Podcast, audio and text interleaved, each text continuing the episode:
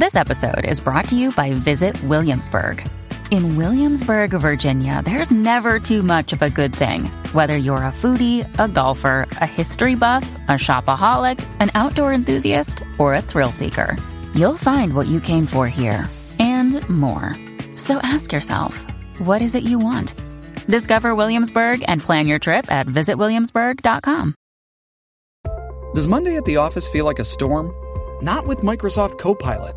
That feeling when Copilot gets everyone up to speed instantly? It's sunny again. When Copilot simplifies complex data so your teams can act, that sun's shining on a beach. And when Copilot uncovers hidden insights, you're on that beach with your people and you find buried treasure. That's Microsoft Copilot. Learn more at Microsoft.com/slash AI for all. De lo que ocurre en y fuera de Puerto Rico comienza aquí, en Nación Z. Nación Z por, por Z93.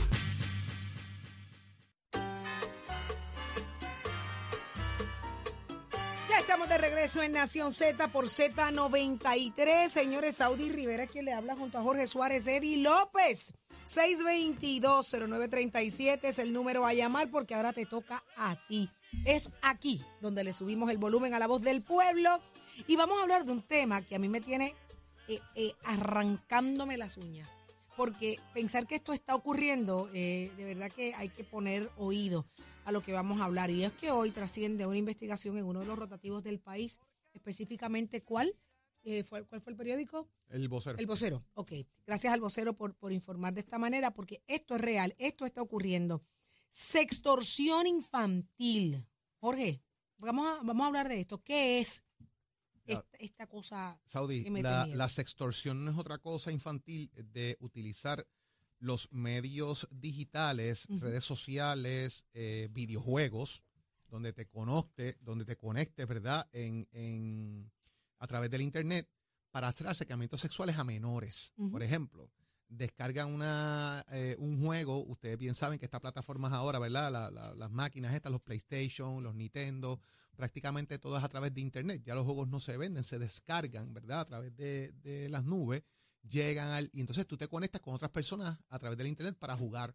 Y ahí tú te envías mensajes, chateas, utilizan este tipo de mecanismos para hacerle acercamientos a los niños, luego los, los van llevando en una conversación hasta decirle, mira, vamos a hablar por otro lado y te llevan entonces a WhatsApp, te llevan a mensajes de texto, intercambian teléfono y son adultos haciéndose pasar por niños o por menores de edad para eh, Ay, obtener eso. información, para pedirle fotos eh, de sus partes en, en otro tipo de, de elementos y los van extorsionando a ese nivel, us- us- ¿verdad? Están usualmente entre las edades de 14 a 17, Y a hasta 17 menos, años. y hasta 10 menos. años también se han dado, Ujú. ¿verdad? Menos de esa edad.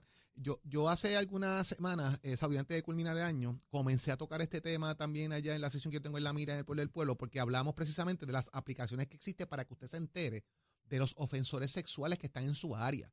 Y hay aplicaciones gratuitas, señores, que usted puede descargar en su teléfono y una se llama Sex Offenders. Y al abrir esa aplicación, usted simplemente usa Current Location y le va a localizar qué eh, personas han sido identificadas en la lista de ofensores sexuales, que muchos de ellos son eh, de por vida, están cerca donde usted vive o donde usted está. Y así usted tiene una herramienta también para saber si en el área donde usted está hay personas que se han eh, establecido, se han, lamentablemente, están en la lista de ofensores sexuales. ¿Qué pasa con esto? ¿Cómo podemos tener herramientas? Y el FBI en Puerto Rico está muy pendiente de este tema porque se ha convertido ya un tanto en alguna tendencia de comenzar a pedirle a los niños, envíame fotos de tus partes, envíame fotos eh, acostado de esta manera, dime de qué color es tu ropa interior. Y esto, los, pues obviamente, adultos eh, malintencionados, que están enfermos, eh, lamentablemente, pues están utilizando más que todo a niñas, ¿verdad? Eh, para hacer tipo de acercamiento y comunicarse con ellos hasta, hasta lograr incluso interactuar con ellos y raptarlos.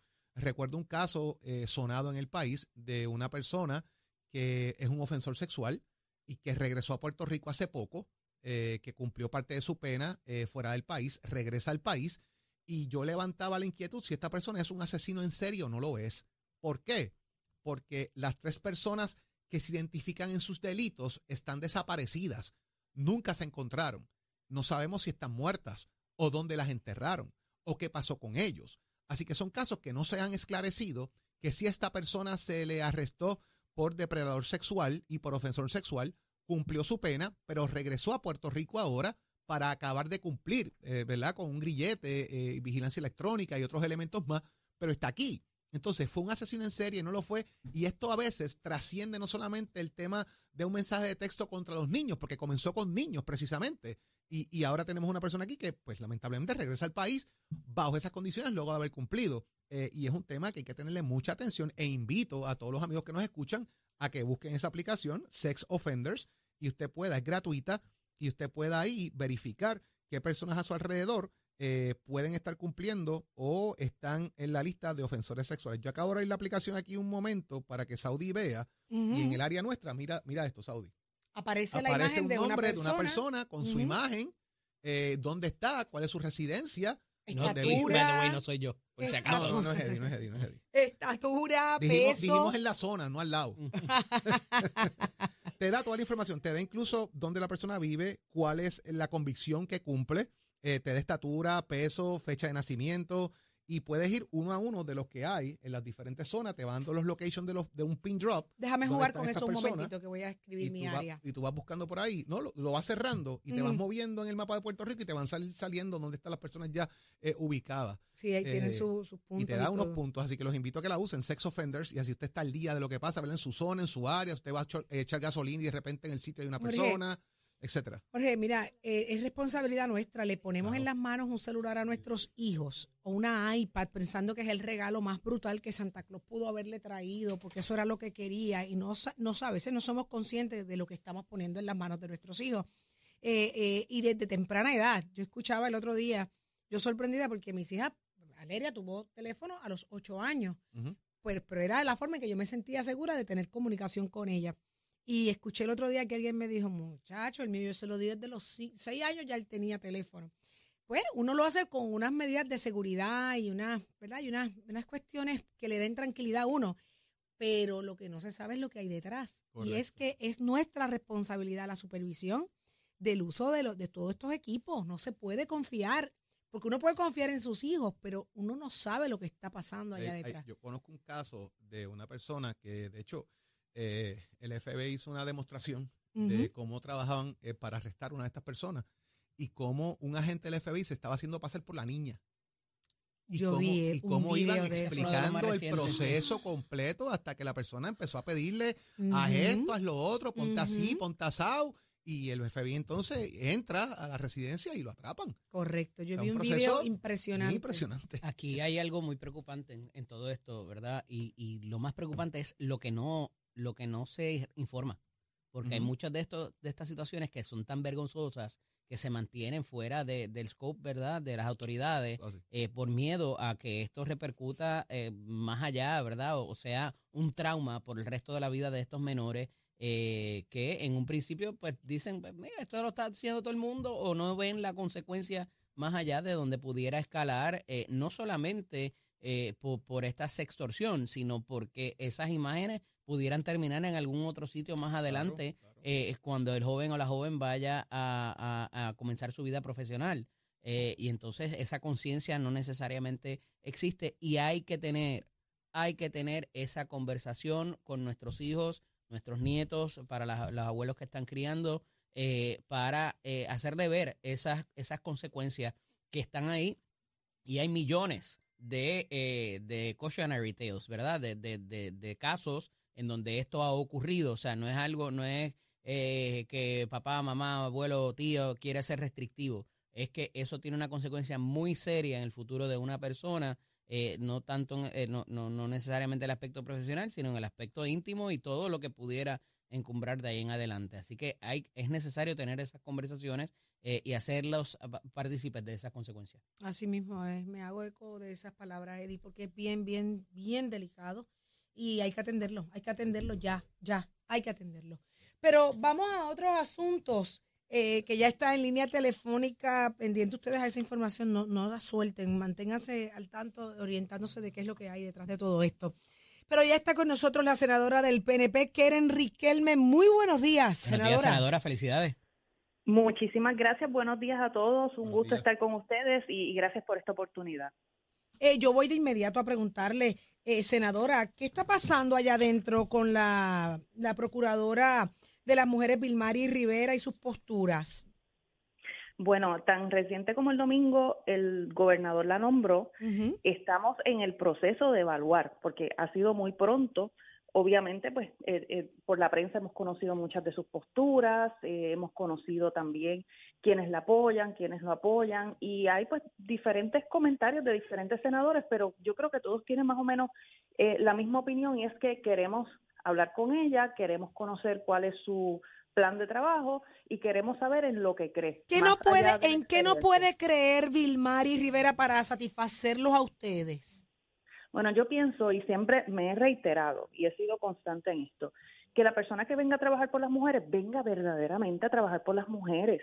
O sea, no podemos permitir una oficina de la Procuradora de la Mujer que venga a adelantar ideologías, ya sean políticas o de género, porque mientras se adelantan ideologías se descuidan las verdaderas necesidades de las ¿Y mujeres. qué le responden ustedes a los que piensan que porque no es PNP ustedes no la quieren? Porque si estamos hablando No. de no adelantar ideologías políticas, hay que responderle a esa gente, senadora, Bueno. porque piensan que ustedes no la quieren porque es PNP.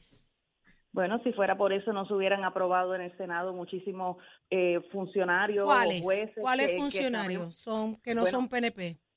Bueno, por ejemplo, hay jueces que se sabe que no son PNP, que se han aprobado en el Senado.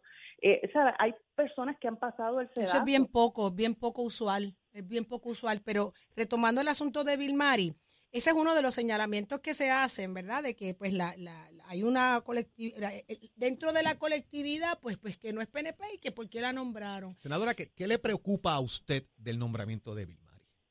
Bueno, a mí lo que me preocupa es que ella pueda ocupar una posición y que pueda ir a trabajar por la mujer sin estar atada en un brazo con organizaciones que puedan ir en contra de lo que es la política pública. Perspectiva de género, educación de género. Bueno, por ejemplo, eh, nosotros queremos que la persona que vaya, en vez de estar luchando por una ideología de género o por un, eh, organizaciones que sean radicales, yo quiero una procuradora que trabaje por el desarrollo económico de la mujer, por su independencia financiera, por el edadismo, por el discrimen que pueda tener una mujer de la tercera edad. Yo quiero que trabaje por las madres solteras.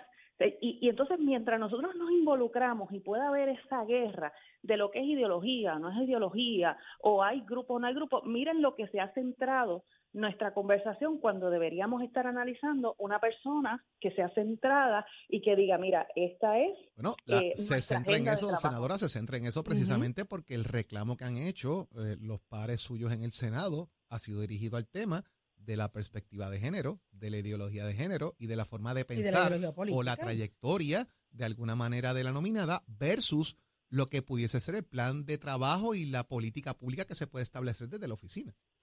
No, es que precisamente, porque si tú conoces cuál es la posición y cuáles son las relaciones que ha tenido con otros grupos y si está a favor de una política pública que es del gobierno actual, pero que esto se va a extender por 10 años, entonces nosotros podemos tener un panorama más claro por qué tú vienes a trabajar. Y esto es, es fácil, ¿verdad? Eh, cuando nos sentemos eh, en un momento más amplio con ella, porque sí nosotros, eh, las senadoras del PNP, tuvimos una reunión, pero fue breve, porque teníamos un caucus en, en el Capitolio con más de una docena de jefes de agencia. Senadora, Y ¿qué ocurrió, ¿qué ocurrió en esa reunión? ¿Qué, qué ustedes les reclamaron? ¿Qué ustedes le solicitaron a la nominada en, en, esa breve, en ese breve espacio? Bueno, por ejemplo, nosotros hablamos, eh, hubo, y les voy a dar un ejemplo, hubo una vista de la Comisión de Asuntos de la Mujer, cuando ella no era nominada, obviamente, donde se estaba investigando precisamente la oficina de la Procuradora de la Mujer. Y ella Y hizo unas recordamos- expresiones allí, ¿verdad? Ella hizo unas expresiones de crítica a la que era entonces la Procuradora de la Mujer. Eh, y, y, y no, y fíjese, nosotros no hablamos de, de la lectura que ella hizo, de que el gobernador no podía nombrar, nosotros no entramos en ese detalle, sino en el detalle de que si tú has sido tan crítica eh, en contra de una oficina, ¿qué vas a traer diferente? Porque tienes los mismos empleados. ¿Y cuál fue la contestación de ella? Bueno, que traía una visión de trabajo, entonces, pues por eso digo que hay que entonces darle un espacio para que se exprese mejor, porque es que un tiempo muy corto. Para que, se exprese mejor. Sí, para o sea, que, que, ustedes no estuvieron contestes con lo que ella tuvo ayer- a bien decirles ayer. Bueno, yo entiendo que no, no debe de haber ambivalencia, no debe de haber ambivalencia. Si en algún momento tú dijiste que por esto y por esto y por esto no estabas de acuerdo con la oficina, pero ahora te toca dirigir la oficina, pues entonces eh, convéncenos. O sea que ayer sí hubo ambivalencia. Ayer sí hubo ambivalencia por parte de ella. Bueno, eh, nosotras le dijimos, convéncenos, porque nosotras representamos un pueblo y ese pueblo nos va a exigir a nosotras, porque éramos las cinco senadoras del, del PNP que estuvimos allí, convéncenos. Cuando nosotros salgamos de aquí, le dijimos, hay un pueblo que quiere saber su opinión. Entonces, pues nosotros queremos tener claro cuáles son sus posturas en cuanto a diversos temas, como por ejemplo, otra de las compañeras preguntó y le dijo, no habrá un conflicto de interés en que hasta ayer usted estuvo al mando de organizaciones donde se manejaron fondos y ahora va a estar fiscalizándolas. Eso es una pregunta eh, razonable y es una pregunta que eh, ¿Y qué obviamente contestó? que- ¿Qué respondió? ¿Hay o no? ¿Entiende que hay o no hay conflicto de intereses? Bueno, ella entiende que no, pero entonces, si, si lo vemos desde el punto de vista legal, pues entonces habríamos que examinar otras cosas, como si, ah, si hubo unos fondos federales que ella trabajó para su organización, pero ahora ella también los tiene que fiscalizar. Eh, por definición, cuando ya tú renuncias a, a un puesto, pues obviamente ya eh, no tienes nada que ver con ese puesto y te podría... Digo, senadora, lo que pasa es que en adelante pudiera entonces, eh, eh, por, por, por razón de haber estado atada, o sea, el conflicto es adelante, más, más adelante, ¿verdad? Eh, eh, cuando sí esté en la posición o si estuviera en la Exacto. Exacto, entonces pues eh, son preguntas que nosotros tenemos, que si se fijan no tienen nada que ver que si es PNP, que si no es PNP, eso- son preguntas eh, razonables en cuanto a dime cuál es tu plan de trabajo, vas a tener el mismo presupuesto, vas a tener los mismos empleados, eh, ¿qué vas a hacer diferente? ¿Hay algún conflicto de interés? Entonces, para poder contestar estas preguntas, eh, tiene que ser un poco más de tiempo, entonces éramos cinco, todas tenemos nuestras preguntas. Así que, eh, eh, como siempre digo, el, el criterio mío, y me reitero, una mujer que pueda ser de consenso, pero que todas las mujeres se sientan representadas. No que te defendemos porque tú creas en una ideología, no que te defendemos porque tú crees, tengas una creencia, no. Cualquier mujer pueda llegar allí y diga, yo me siento que, que me van a atender, que, que me pueden defender, que pueden ser vocal, porque también tenemos situaciones donde hay mujeres que, que quizás no es eh, la mujer, el ciudadano de a pie, mujeres que ya tienen, eh, vamos a decir, un, un, un profile público y entonces esas mujeres muchas veces han tenido ataques virulentos y no han sido defendidas. Senadora. Entonces, Senadora, el principio de que utiliza o que rige, eh, ¿verdad? La- lo constitucional en Puerto Rico es consejo y consentimiento. ¿Cómo ustedes se enteraron de este nombramiento? ¿El gobernador les llamó, les dejó saber o se enteraron como todos nosotros por la prensa? No, eh, nos enteramos cuando este sí habíamos escuchado que iban a, A hacer un, un- un nombramiento, pero no conocíamos eh, a quién era la persona. ¿Alguien Incluso los prejuició? ¿Alguien las prejuició a ustedes al momento de enterarse eh, de que esta era una de las, esta era la candidata? Bueno, yo puedo hablar por mí. Por eso, Eh, eh, a usted la puedo- prejuiciaron. Cuando le dijeron, miren, Ah. van a nombrar a fulana, esto es lo que hay aquí, esto es lo que está pasando, esta tiene que ser Y nuestra alguien tenía un postura. file. Sí, alguien tenía No, un file no. ya de ella. No, no, fíjense, a mí lo que me llegó fue el, eh, su currículum eh, y, y entonces, pues, obviamente uno eh, tiene que comenzar a buscar cuál es su trayectoria, cuáles han sido sus expresiones, eh, eh, en qué ha militado, con quién ha militado, cuál es su visión. Inmediatamente cuando yo escuché el nombre y escuché eh, pues de dónde había trabajado, lo que hice fue que me remonté a aquellas vistas públicas que, que, fíjate, hubo un careo, yo recuerdo que hubo un careo en aquellas vistas públicas y, y todo eso es saludable, porque los careos son saludables, los debates son saludables, son parte de nuestro sistema democrático, pero fue lo que recordé porque fue eh, una de las pocas ocasiones que tuve la oportunidad de interactuar en lo que era el, el ambiente legislativo con, con la procuradora nominada. Esclavo de lo que dice, senadora, ella. Bueno, lo, aquí lo importante es en qué tú crees y tienes una, una experiencia, tienes un bagaje, Pero tiene, tienes unas tiene mucho peso la, la, la situación anterior de la crítica a la ex procuradora y a la oficina Y a la en- política en este pública, momento y a la sí. política pública cuando le toca a ella ahora tratar de implementar esa política pública. ¿Saben ustedes si está de acuerdo con la política pública? ¿Lo ha expresado? ¿Ha traído la idea de cuál es la política pública, de cuál es el plan de gobierno o se ha centrado discusión precisamente en expresiones anteriores?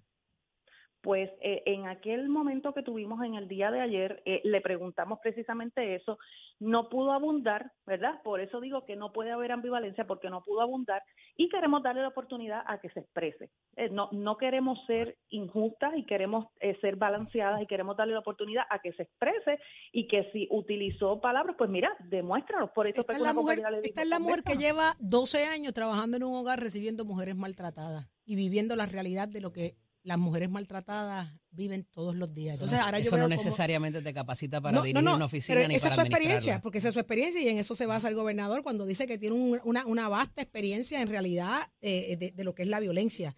De, género. Así que eso Senadora, a las 6.59 de, la mañana con 11 segundos, hoy 10 de enero. Eh, ¿La nominada tiene su voto?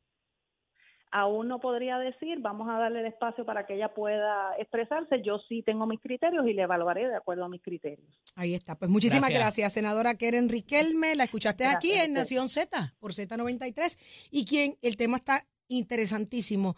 Eh, ¿Quién ya está listo? Tato. Pues vámonos con Tato Hernández porque somos deporte. Vamos arriba, vamos arriba, vamos arriba, vamos arriba. Puerto Rico, está Hernández en la casa, Nación Z, somos deporte, por aquí por el 93.7 de la Z. Oigan, y también ustedes pueden ver en nuestro Facebook Live, como también en la aplicación La Música. Hablando del tema que ustedes están hablando en cuanto a la mujer, también las cosas que están pasando con el feminicidio, esto entra a los deportes y se tambalea la UFC, lo que llamamos de las artes marciales mixtas están pasando unos sucesos aquí que están pues conmoviendo al mundo en cuanto a lo que está pasando. En el mes pasado, cuando hablo del mes pasado, estoy hablando del mes de noviembre 2022, el presidente de la UFC, Dana White, fue visto en un video difundido por diferentes portales del internet abofeteando a su esposa Annie mientras los dos estaban de vacaciones en un local turístico en Cabo San Lucas. Ahora empezando el año, a partir de el primero de, enero 2023, uno de los ex peleadores de las artes marciales mixtas de nombre Phil Baroni fue apresado por el presunto asesinato de su novia. Anunciaron en esta semana la mujer fue hallada muerta en el primero de enero en el poblado costero de San Francisco, ubicado al norte de la localidad turista de Puerto Vallarta. La fiscalía identificó al sospechoso como Phil B. Luego se dieron cuenta que era luchador de las artes marciales mixtas, quien fue gran peleador peso welter y que ahora tiene un récord de 15 y 18 en esto de las artes marciales mixtas. Mi gente, la mujer es la madre, es la que te trajo el mundo, es la que te dio el ser. Tenemos que respetarla dentro y fuera de todo lo que es deporte y dentro y fuera de lo que es nuestra vida y nuestro diario vivir. Y últimamente pues se están saliendo la gente de descontrol y están pues contraatacando lo que es la mujer. Aquí hay que tener grandes responsabilidades en cuanto a esto. Y ahora mismo, mire lo que estamos viendo donde mujeres en este país de Puerto Rico no están de acuerdo a lo mejor por arraigo político, por posición, porque no es pana, porque no es de JD, porque no es del partido o es del partido, no me cae bien o no la conozco, no es recomendada o no es grupito de los que apoyan las cosas por debajo de la mesa, a una dama que quieren poner en la Procuraduría de la Mujer, que ha estado los últimos años de su vida bregando con las damas maltratadas. La verdad que este país de nosotros se contrastorna, este país de nosotros pues tiembla porque tiene que temblar. Pero Vamos a ver qué es lo que pasa. Vamos a estar pendientes a todo este acontecimiento. Usted se entera aquí en Nación Z. Somos Deporte con los piches de Mestre que ya comenzamos el proceso de matrícula para febrero 2023. Usted puede llamar al 787-238-9494. Ese numerito de llamar, recordándole que ofrecemos cursos técnicos como también cursos a nivel de grado asociado. 787-238-9494.